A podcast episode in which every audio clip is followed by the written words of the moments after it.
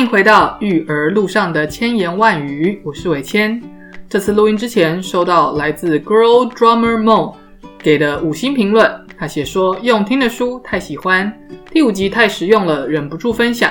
育儿路上的千言万语，帮我们把书都看完，还截取实用重点，用听的就能得到不同视角的思维。对时间有限、阅读缓慢、什么事都想做的我来说，真的太实用了。最喜欢边运动边听，半个小时刚刚好。谢谢 Girl Drummer Mo 给的呃回馈，我自己也是非常喜欢运用 Podcast 来做不同的学习，所以呢很开心自己是在育儿这一块可以呢帮大家节省时间，好让大家用听的就可以把这些实用的育儿知识都带回家。好，那接下来呢就要来跟大家分享今天的内容。这一集呢，要跟大家聊一聊 Henry Nutt 在《父母怎样跟孩子说话》这一本书中提到的，如何养出有责任心的孩子。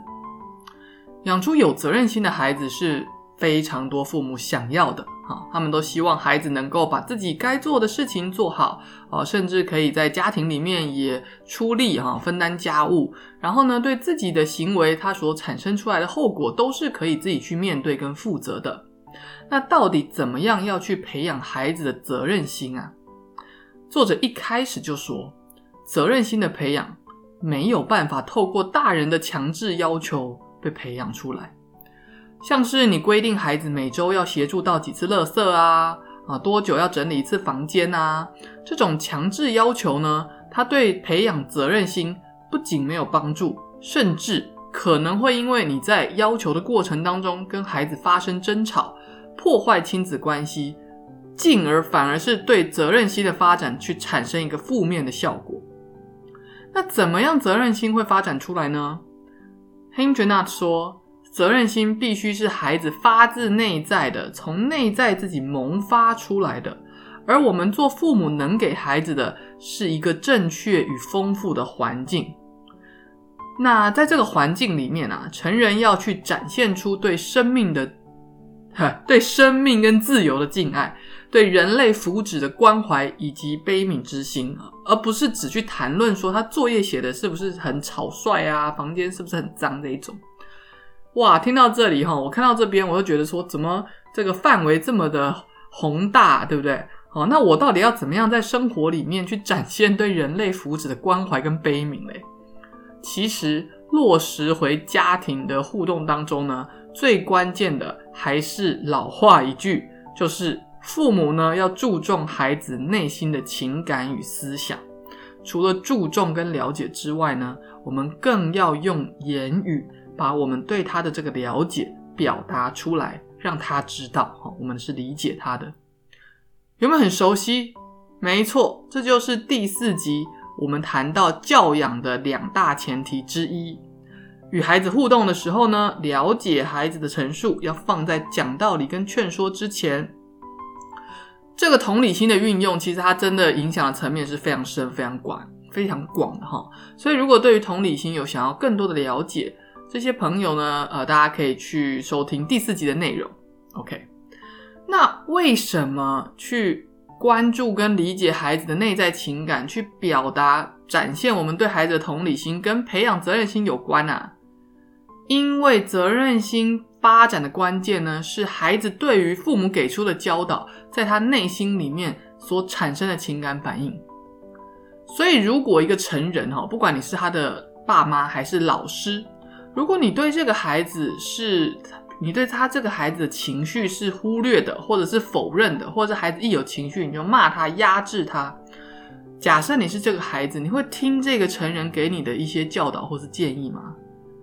如果这个大人对我的内在情绪跟想法不感兴趣，那这个时候我的内在大概会充满非常多的愤怒啊、不满啊、挫折啊。如果是我，我大概没有办法去吸收他想要传递给我的人生智慧，甚至我会想要跟他对抗。对，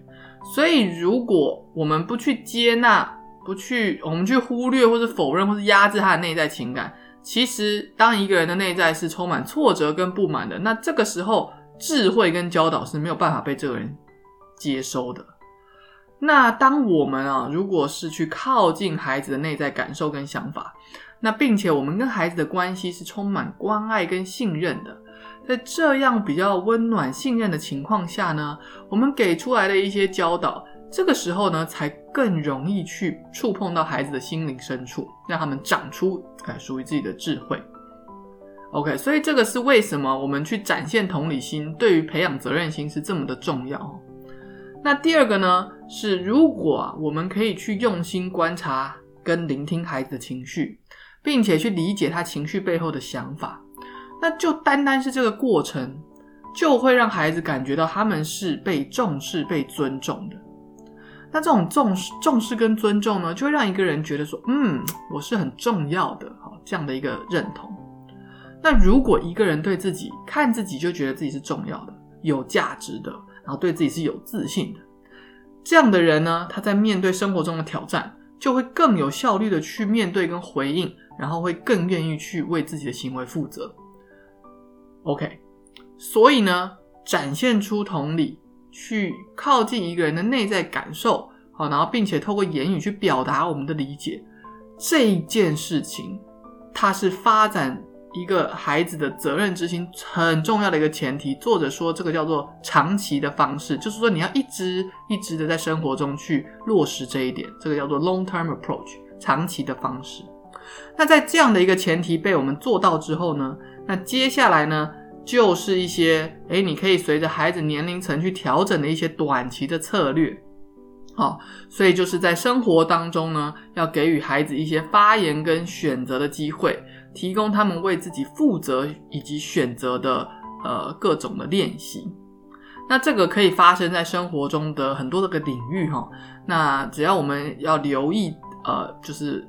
如果这件事情是可以让孩子选择的，我们就刻意的去开放，让孩子做选择。那这个时候传递的讯息就是说，诶，在这个家庭里面，这不是一言堂哦。只要他的年龄慢慢长大，孩子是有能力、是有权利依照自己的喜好为自己做选择的。他不单只是家庭里面被被动的接受者，或者是被安排者。那父母也有提到几个领域，在这边跟大家去做分享。第一个可以让孩子练习做选择的领域呢，就是吃的部分哈，饮食的部分。从你的孩子可以开始说简单的几句话的时候，其实这个部分饮食就可以开放一点点让他们选择的机会。那比如说呢，两岁大的孩子啊，假设他睡觉前想要喝杯牛奶，这个时候呢，不要急着就直接说哦好牛奶啊，就帮他倒一杯。你可以问他说哦。你要半杯牛奶还是一杯牛奶呢？好，所以可以从这个量的部分，就可以让孩子自己去做选择。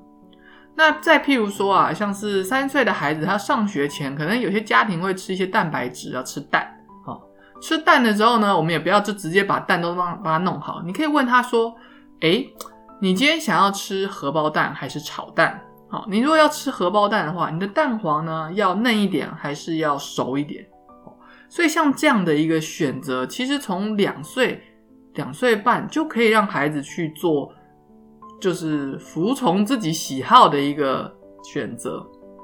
那这边有一个很重要的地方，就是说年龄越小的孩子啊，你越要为他的选择去设框，就是说这个选择不能是开完全开放、没有边界的哈。比如说，你就不能去问一个两三岁的孩子说你早餐要吃什么。因为他每天如果都跟你说他要吃面包啊，他要吃糖果饼干，那这个选择其实对他的身心是没有可能会有危害的，所以我们要把这个框架设好。所以呢，比如说孩子肚子饿的时候，我们就不能直接去问他说你要吃什么，好，然后你他说了之后，比如说他说要吃麦当劳或者要吃盐酥鸡，那你这时候再来跟他说不行，这不营养，那孩子就会觉得很呃。这叫什么？很困惑。哎，你不是叫我选，啊，我选了你就不行。那怎么样会比较好？就是说，你直接问他说：“哎，你肚子饿了，那你今天菜想吃什么？想要吃什么样的青菜？家里有高丽菜或者大白菜。好，那今天的肉你想吃什么？你想要吃牛肉还是鸡肉还是猪肉？就你把这个框架设好，再让他从这个框架里面去做选择，这个一样能够给他一些自主权，但是又不会偏离到你会担心他的身体健康。OK，这是第一个饮食的部分以及设框的小技巧。那第二个可以开放孩子做选择的呢，是呃衣着的部分。一样啊，这边一样可以运用一点色框的概念。年龄小的孩子，如果你就开放式的问他要穿什么，他可能会选那种跟季节完全搭不上边的哦，寒流来给你穿短袖，那我们就会很担心。所以在这个时候呢，我们一样先把框设好。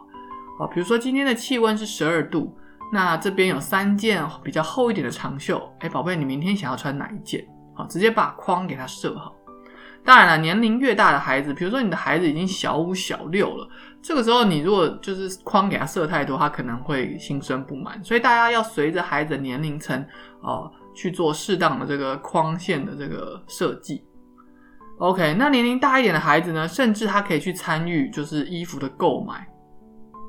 比如说呢，呃，像我们家有时候会去那个 Uniqlo，那他就会把一些类似。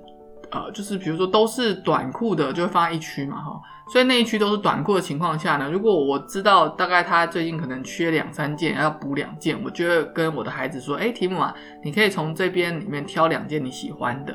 好，所以我把这个叫什么样式先设好，那但是里面的这个不同的图案或是颜色，他可以自己去做自由的选择。那这个呢，就是在衣着的部分，你也可以从小就让孩子有一点点属于自己的选择权，而不是大人都透过网购或者自己去买，哦，把这衣服都自己买起来。再来第三个呢，是家庭作业的部分。当我们的孩子上了国小，哈，慢慢就会面临到写作业的这个任务。那这个时候呢，作者说啊，父母可以做的是，我们先帮他准备好一处适合他写功课的地方。比如说这个环境是不是比较适合专注啊？然后他的桌面的这个亮度是不是足够啊？那我们把这些先备的东西准备好之后，剩下的其实我们就尽可能的要把呃写功课这个东西去还给孩子，让他知道写功课是他自己的事情。那在这边呢，我想要举我过去带英文班的例子哦。过去呢，我会陪一些不同年龄层的孩子学英文，所以经常要陪伴到他们写习作。那写习作的时候啊，我就会很注意两个地方。第一个就是有的时候我知道他卡住了啊，比如说家教的话，我就一对一，所以就很清楚学生的状态。就算我知道他卡住了，但这个时候我并不会主动去介入去做说明，我会等他提问，我会等孩子主动提问了之后，那我再针对他的提问去做解说。那这样一个好处就是说。孩子是有责任要把自己眼前的东西去厘清、去弄懂的，而不是成人看到他好像卡住，就说：“哎，你这边怎么不会啊？你现在……”然后就就开始介入哈。在他们求救或是呃寻求呃发问之前，我们是我个人是不会主动介入的，因为那个是他们表达应该是他们的责任。那第二个呢是呃，当有的时候啊，我在检查他们的作业，有时候爸爸妈妈在家里也会检查你孩子的作业。如果你的时间是足够的哈。但我自己在代班啊，如果我那时候时间是足够的话，比如说第一大题有六小题，那他第一大题里面我发现他有一个错误，通常我会跟他说，哎，这一大题的六题里面有一题是错的，你帮我去找是哪一题。我甚至就我会我不会拿红笔先去改它，我会直接先跟他说有一题是错的，有两题是错的，你去找是哪一题。因为我希望这个找寻错误的这个部分是由孩子自己去主动思考，然后去发现的。因为过去如果是一来，然后我们就批改，其实孩子有时候是无脑的，就像看着你的批改，然后呢，哦，反正是非对错圈错了就是差嘛，哈，根本不用思考。那我透过这样的方式是希望，哎，他们自己去把有可能的错误去找出来，那对他自己写出来的内容跟题目，他会有更多的这个阅读跟理解。同样的方式也可以回到就是英文句子的写作，比如说一句话里面他写了。就是一句英文，然后里面有一个文法错误啊，我也这时候也不会立刻把它圈出来，我就会跟他说：“哎，这句话里面有一个文法是错的，那你去看一下是哪一个部分出错，你把错误找出来。”对，因为这个找到错误去修正的这个能力，哎，我认为应该是孩子可以去承担以及负起的责任。那我们大人不要这么主动的去都把错误给挑出来，叫他永远都看不出来自己的句子里面到底是什么错误。所以这个是我自己在教学跟自己在跟孩子互动上的一个小小的 pebble 跟大家分享。OK，这个是写功课的部分，就是我们成人不要过多的去承担属于孩子成呃的任务。OK，那再来呢？哎，作者在这个责任之心的这个章节，竟然提到了音乐课这件事情，就是音乐才艺。这个我觉得非常有意思，而且有读起来也非常有共鸣。作者说啊，很多父母在孩子的成长过程当中呢，哦，都会让孩子去学乐器。如果你的家中经济是可以负担的话，那他认为啊，其实很多时候父母或者是音乐老师在带孩子学音乐的时候。都太去看重那个弹琴，或者是就是演奏乐器的那个技巧跟表现啊，还有就是帮他们安排非常多的比赛或是检定。但其实呢，作者认为学习音乐或是音乐的教育，主要应该是提供孩子一个情感的出口，让孩子呢可以透过音乐去表达他心中的那些喜怒哀乐，去释放情绪。这点我读的是非常的认同，对我也认为音乐就是任何形式的艺术，诶，其实都应该是去可以去碰触我们内心的情感，协助我们释放情绪的一个媒介。但是我们现在的社会啊，很多时候为了招生哈，或者父母为了想要，呃，就是感觉很棒哈，所以就是会一直把孩子送去检定或者比赛。那其实这个对我来说，呃，对作者来说，就是有一点失去了这个学艺术的这个本意。那父母给呃大家的建议呢，是说，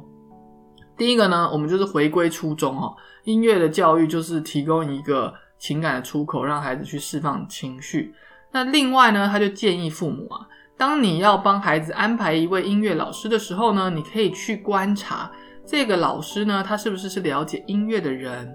那除了了解音乐之外呢，他是不是也是一个可以贴近孩子内心、善解人意的老师？而且这样的一个老师，他是不是也可以得到你的孩子的尊敬跟信任？好，因为一定要有尊敬跟信任，那这个时候呢，这个老师就可以带着孩子去领略音乐的美妙，以及带他去练习一些音乐的技巧。OK，那在这样的一个心态，父母的就是黑姆 m j n 帮我们矫正了之后呢，他也针对上才艺课呢，给我们三点的建议。好，第一个是没有。事先讨论的话呢，或是没有临时突发状况的话呢，就不能突然临时说我不要上课。如果你真的要请假的话，在前一天晚上就要先通知才艺老师。那第二个是，如果真的迫不得已要取消啊，如果你的孩子的年龄是够大的，那他就会建议是由孩子向老师亲自去请假，亲自说明。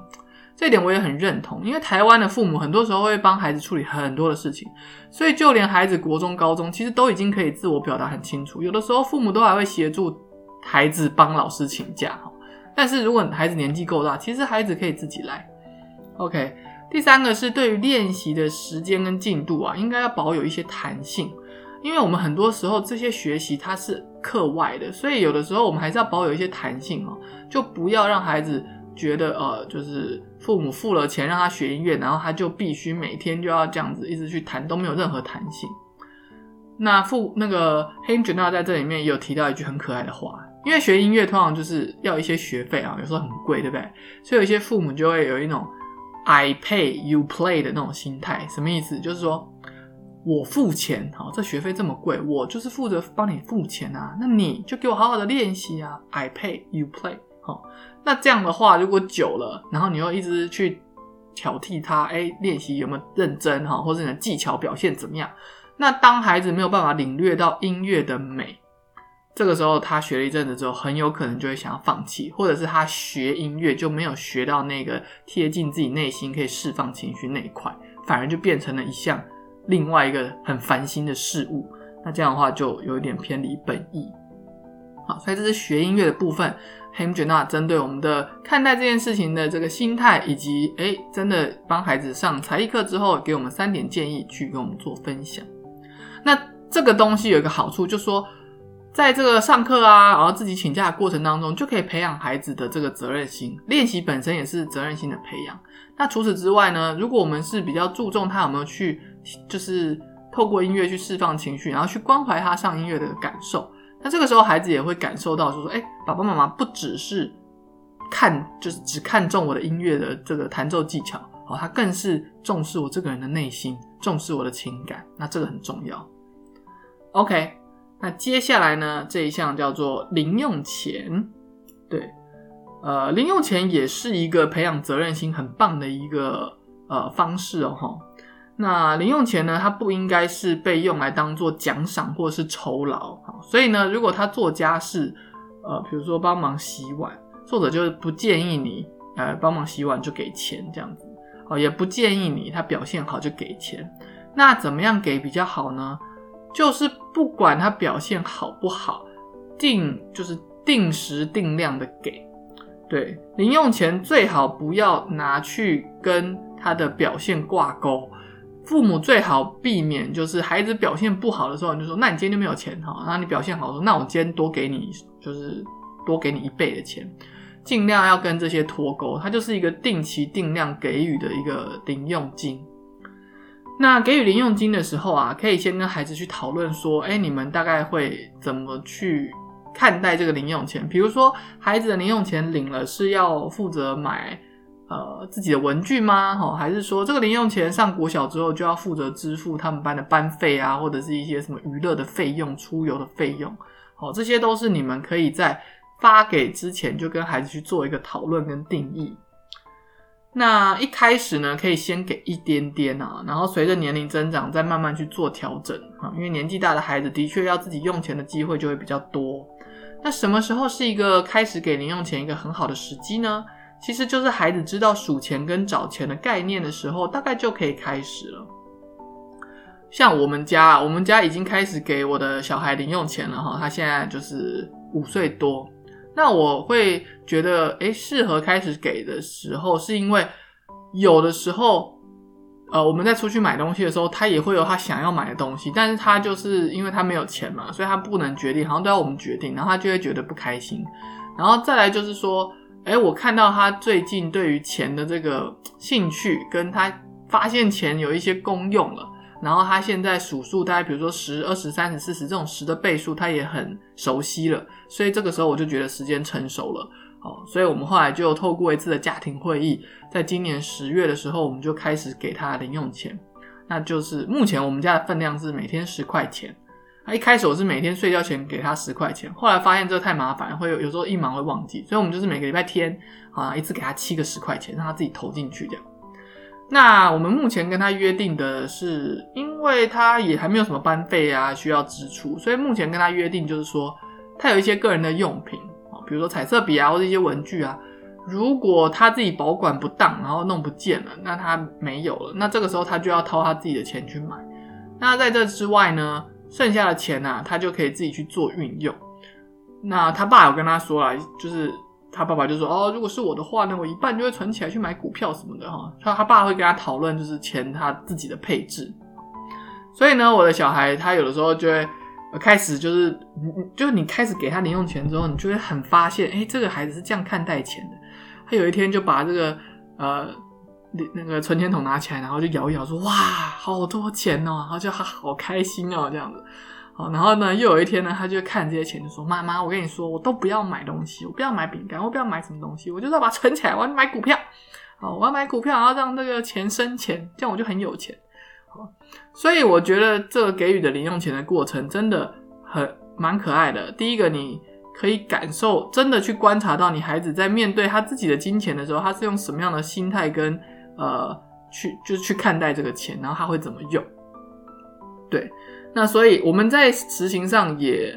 没有去跟他的表现好不好去做挂钩。好，所以有的时候就算他很闹。我们还是会给他零用钱哈，就算他表现很好，也依然就是一天十块钱，他是不会去跟他的表现去做联动的。那这样的一个部分，就可以在他还跟我们的距离是很靠近的时候，我们就很近距离的去观察他对于钱的一些看法，跟他面对钱的一些态度啊。然后在这中间，我们也可以开启很多很有趣的讨论，那也让他可以去为自己的这些零用钱去做负责。OK，那这是零用钱的部分，那大家也可以参考看看。再来呢，有谈到宠物，因为有些孩子哈，他会很想要养小宠物。那宠物的部分，作者就有一个简短的提醒啦，就说当孩子想要养宠物的时候啊，面对这种有生命的小动物，这个不能交给孩子单独负责。虽然我们要培养他责任之心，可是只要是谈到生命，父母一定要切记，虽然孩子会承诺你他要照顾。但是当孩子没有办法照顾的时候，这个时候父母一定要接手，要去承担起这个动物的生存跟幸福哈，不能就丢给孩子说啊，这是你的，你负责，那一个生命就这样子，呃，可能就过世了这样哈。所以父母这个虽然要跟孩子讨论照顾的细节，可是必要的时候我们要介入，承担起照顾动物的责任。OK，然后最后一个呢是促进孩子发展独立的语句。什么意思？就是说，其实，在生活当中啊，有一些互动，而且当孩子慢慢的成熟，其实一个高明的老师或是父母，我们会开始把自己的影响力慢慢抽出来，然后让他自己慢慢看自己也是一个独立的个体，他感受上他也是一个独立的个体。怎么说呢？呃，像有的时候孩子，比如说我的孩子，假设他想要用那个零用钱去，因为他之前的有一个太阳眼镜，在我们一次去走步道的时候就掉了，不见了哈。然后他就一直很在意，然后我就有说啊，那是你不小心的。如果你真的想要把它买回来的话，你可以动用你的零用钱去买这样。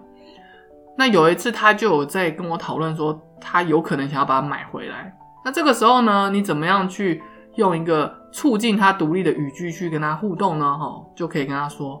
哦，如果你想要运用你的零用钱去把那只呃不见的太阳眼镜买回来，嗯，如果这是你想要的话。诶，你你可以这么去做哈，或者我会支持你。对，就是让他体会到一种哦，如果这是你想的，那你就怎么样？怎么样？就是我尊重你的意愿。对，对，如果这是你想要的，那你就买吧。如果你你想清楚了，那你就做吧。这个就是有一种提倡他独立感的这种语句。当孩子年龄越大，我们就可以越多加利用，然后在这个言语当中去传递这种。他可以感受到独立，他也可以感受到我们看他也是一个独立的个体。OK，好，那刚刚谈到的是在生活中的几个面向上，我们都可以在这些其实食衣住行娱乐，大家仔细留意，都有很多这个可以开放给他们选择跟负责的机会所以，我们举这些例子，只是希望让大家更有概念。那不过，在这个章的最后呢，其实作者也有谈到，就说，哎，还有一个。小 paper 哈，也可以跟大家做提醒，就说你在管教上呢，与其用很多的命令句哈，比如说今天天气那么冷，你给我穿厚外套哈，这种命令句，倒不如呢用简短跟可以去维护孩子自尊心的话去取代这个命令句。对，因为我们的父我们的言语啊，如果有维护到他们的自尊心跟自主性，这个时候呢，孩子就比较不会跟我们对抗。所以简洁跟有尊重自主性的这种陈述句，它的管教效果会远比命令句来的要好。比如说一样是天气的例子啊，作者就有在书中说，有一个九岁的小男孩，在一个很冷然后风很大的日子，跟他妈说：“妈，我想穿牛仔外套。”那他妈并没有就跟他长篇大论说什么牛仔外套这么冷，你穿什么牛仔外套？现在那么冷，你就给我去穿厚外套。好，他妈只是很很淡定的就说：“哦，呃，我们来看一下温度。”温度如果超过十度，那就牛仔外套；那温度如果是低于十度啊，那就是冬天的外套。哎，这个小男孩听了，他就真的去看那个温度计，然后看了一下，就发现说哦是八度，所以他就自己就说哦好吧，现在是八度哦。然后讲完之后也没有再说什么，就自己去穿厚外套。这个就是一个非常好的一个简短跟维护孩子自尊心的话语的一个示范。那你怎么运用在家庭生活上啊？呃，我自己的运用，我举我自己的一个例子，就是我们家有的时候，呃，就是睡觉前，他一天做事情做完，他可以看二十分钟的影片。那这个影片呢，我们就有一个分界点，就说你九点以前要把很多该做的事情做完，比如说洗澡啊、吃饭啊、收东西啊，叭叭叭很多。啊，你如果没有做完的话，超过九点就不能看。对，所以后来我就把它变成一个很简洁的，然后不去危害他的自主性的一个陈述句。哈，如果我看到他在拖拖拉拉。哦，他就是吃饭一直在跟我们聊天，然后都不吃，或者跑来跑去，哦，或者是他吃完之后不想洗澡，他在那边玩他自己的玩具，我就会直接简短的跟他说，嗯，提姆啊，你可以自己决定，超过晚上九点呢，就可以呃就没有办法看影片，那你九点以前完成该做的事情呢，就有影片看，那妈妈不会再提醒你喽，啊，你自己注意时间，哦，就这样子，我我也不需要跟他对抗，那他就要自己去做选择。哎，通常我后来变成这样的一个提醒之后，我发现效果非常好。第一个，我们不用一直去念他说提姆赶快吃饭，提姆专心，提姆时间很晚喽。好，这种话就完全省略，因为他要自己去承担那个后果。第二个呢，他会有那个主动跟积极的负责之心，他会自己飘走之后问我说：“现在还剩几分钟？现在几点？”哦，他会变成是自己会去留意那个时间，所以。哎，大家可以思考一下，你的生活中呢有没有一些命令，或者是那种一直念他的这种话？你如果你怎么样去把它转换成这种简短的，那又可以维护他自尊心的话语，哦，去让他更可以为自己的选择去做一个负责。OK，总结一下这一集我们跟大家分享的内容，要培养孩子的责任心啊，第一个是没有办法透过强制的哈，你没有办法透过规定去培养，那只能呢透过。一个长期的方式跟一些短期各个阶段你可以做的一些呃互动的方式去培养。那长期要持续做的 long term approach 是什么呢？就是要去注重他内心的情感跟思想，并且要把我们对他的了解用言语去表达出来。对，这个是长期我们要持续做的事情，去对孩子展现我们的同理心。那在这个长期的基本功做到之后呢？短期啊，short-term approach 就是呢，去依照孩子的年龄层去调整做法，刻意在生活当中把适合孩子可以做选择的时间啊机会就留给他们。那这样子，他在家里就不只是被动的接受指令者，他就是一个可以主动的选择者。而且呢，随着他年龄的增长呢，如果我们就是渐进式的放手，他就有越来越多可以为自己生命做选择的机会。一定是有机会选择的人，他到最后才会发展成为一个负责的人。对，所以，我们真的要逐步的去开放孩子可以去为自己负责的各个领域的一些机会。好，那面对还比较小的孩子呢，那其实这个时候开放选择之后，就可以运用设框的概念，把一些范围限定好。那随着你的孩子年龄增长，你再去开放这个选择的宽度。OK。好，那最后呢，就是我们在言语上教养的言语上呢，第一个是尽量用简洁的哦，不伤害他们自尊心的方式的这种陈述句去取代命令句，减少他跟你对抗的这种内在的这种不满啊，然后他就比较可以去接收到，哎，哦，好，这个时间就是这样，哦，这个温度就是穿什么衣服哦，这个比较可以让他心平气和的去接收。第二个呢，就是如果。他也是逐渐的长大，那这个时候我们就可以运用哦。如果你是这样认为的话，那也 OK 啊。哦，如果你是这样认为的话，好啊，那你就去做啊。哦，这个是传递我们对他的独立自主的一个看重的这种语句，去增加这个独立性的一个他的感受。好，那这些呢，就是我们如果做到这个长期跟短期的这样一个方式啊，那这个时候呢，就是比较提供一个。丰富的一个充满养分的这个责任之心养分的这个土壤，那孩子呢就比较有可能在这样的一个环境当中发展出发自内心真正可以为自己负责的责任之心。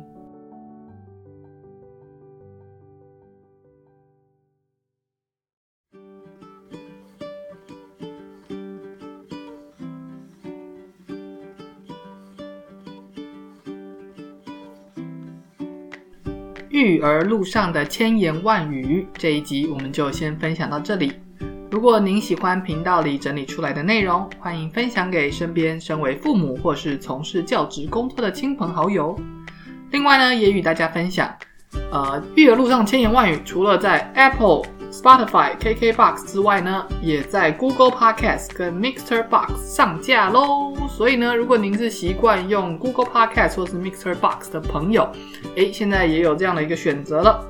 好，如果您喜欢频道为您整理出来的讯息，别忘了可以给我五星的评分或评论，鼓励我持续为大家会诊实用系统性的育儿资讯。我们下次见，拜拜。